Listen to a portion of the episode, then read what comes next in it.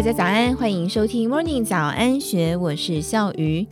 雨果的投资理财生活观粉丝团版主雨果，常年提供读者许多扎实的投资理财心法，还有对各种金融产品的分析。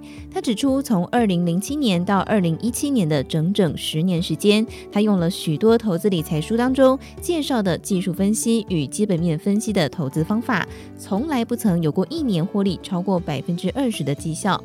后来与股市同好在闲聊投资经验与想法时，发觉很多人也都有相同的经验。或许某几年在股市大赚几十万元，但是又会在某几年全部赔光。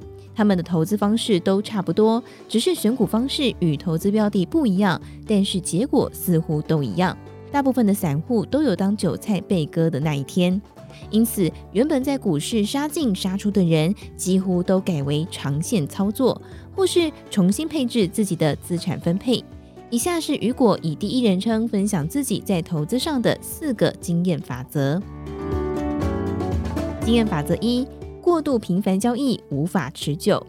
有一个相当年轻的朋友，算是一个经典案例。从学生时期开始接触股市，先学会技术线型之后，就开始买卖个股，越操作越有兴趣。于是做起当日冲与融资，巅峰时期每个月的交易金额超过千万元。但是两年之后，他改做价值投资，研究各家的现金股利，并且在一次的投资机会当中，把资产翻了一倍。近几年，他也投资美国股市，但是不是操作个股买卖，而是透过美股投资某几个国家的指数股票型基金 ETF，并且针对其配息、殖利率做高低档买卖的参考依据。从一个极短线的投机交易者转变为极保守的投资者，我问他为什么有这么大的转变？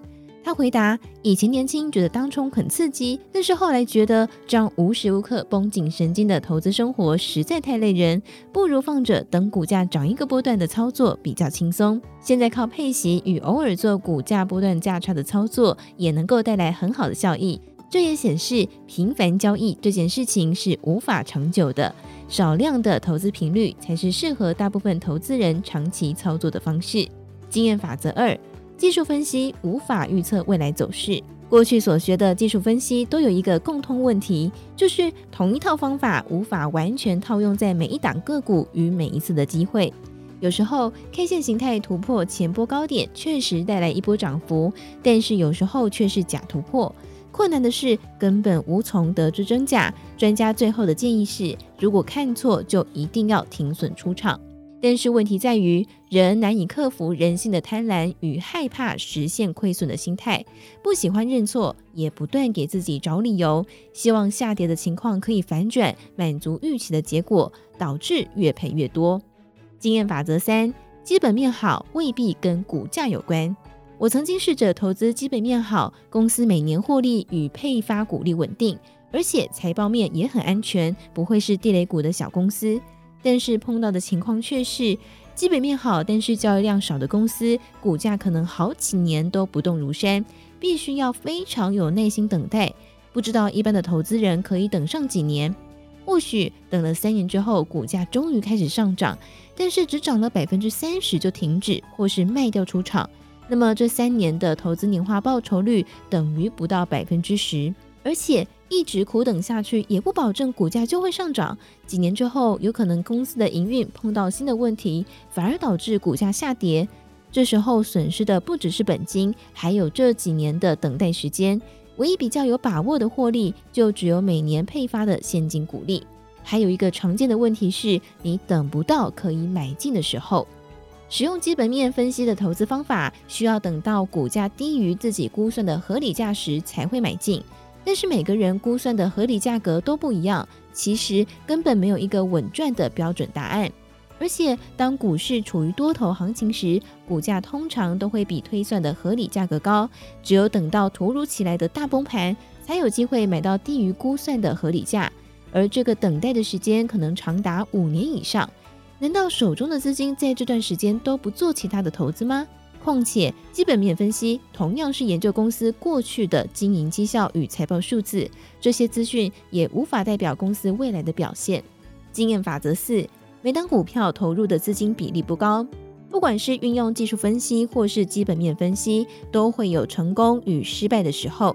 累积一段时间的投资经验，不管是运用技术分析或是基本面分析，都会有成功与失败的时候。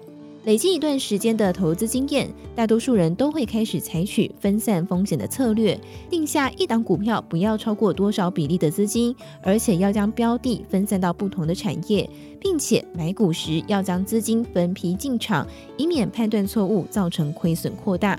有趣的地方就在于，每档股票都被设定不能够超过，例如百分之十的资金，每一次还要将资金分成三笔投入，等于每一次的投资决定只会占投资资产比例的百分之三点三。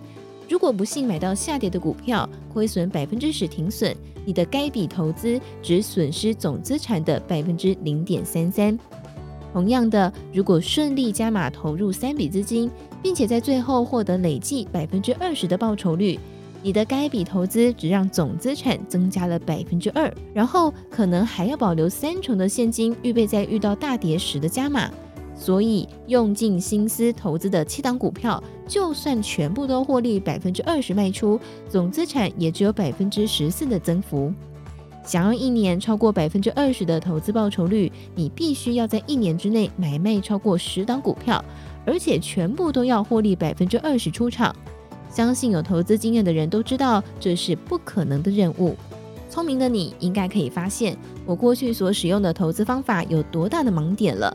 第一是需要花很多时间研究分析公司的基本面；第二是需要每天看盘，关注每天的股价走势。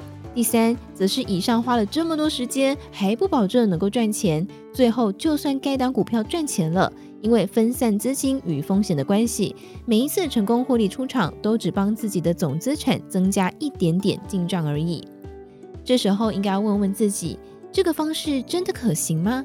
我的胜率能够维持都超过百分之五十吗？我要在未来的十几年都过这样的投资生活吗？就算达到计划的退休金金额了，之后还想要继续以这个方式投资股市吗？我的退休生活不该是整天关注股市走势。以上内容出自由幸福文化所出版的《聪明的 ETF 投资法》，不懂财报没关系，运用有效投资存下退休金。更多精彩内容，也欢迎你参考《金周刊》官方网站，或是下载《金周》的 App。有任何想法，也欢迎你留言告诉我们。祝福你有美好的一天，我们明天见，拜拜。